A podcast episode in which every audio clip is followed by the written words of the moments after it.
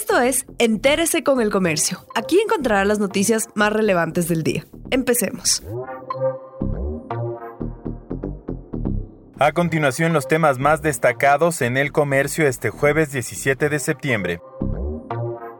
El fondo de desempleo cambiará para financiar el fondo de pensiones. Con una reducción en las tasas de aportación que nutren al fondo del seguro del desempleo, el Instituto Ecuatoriano de Seguridad Social IES financiará el pago de la decimotercera y decimocuarta pensiones que reciben jubilados y pensionistas. La medida suple el descuento del 2,76% que se retenía a los jubilados y que fue declarada inconstitucional. Este mecanismo generaría 120 millones de dólares, aunque el monto total que se necesita son 500 millones de dólares.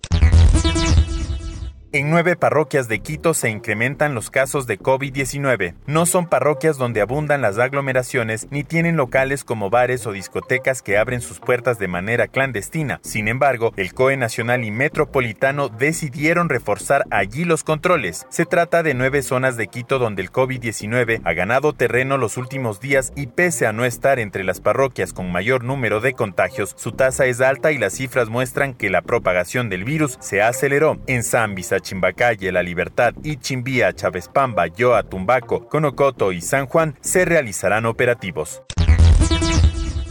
A un año de la despenalización del cannabis medicinal, usuarios esperan reglamento. Hace un año, el 17 de septiembre del 2019, en Ecuador se despenalizó el uso medicinal del cannabis con reformas al Código Orgánico Integral Penal COIP. En la norma se incluyeron regulaciones con fines terapéuticos, paliativos y para ejercer la medicina alternativa. Además, se dispuso que el cáñamo con contenido de delta 9 THC sea inferior a 1% en peso seco y lo regule la autoridad agraria Nacional.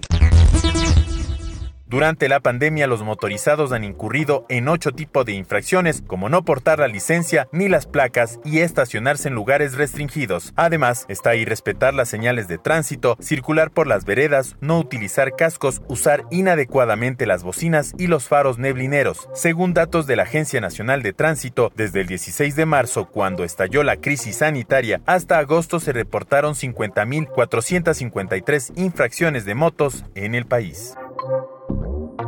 Gracias por acompañarnos. No olviden seguirnos en Facebook, Twitter e Instagram como El Comercio Com.